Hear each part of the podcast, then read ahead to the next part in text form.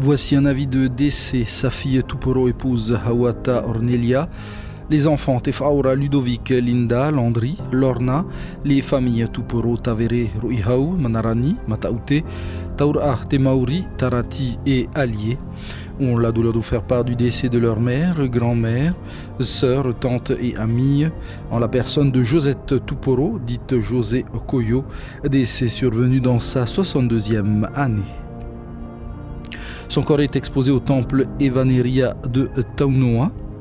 La levée du corps se fera aujourd'hui à 8h ce matin, suivi d'un culte à 8h30, puis de l'inhumation à 10h au cimetière de l'Urania Tiperui, au quatrième plateau.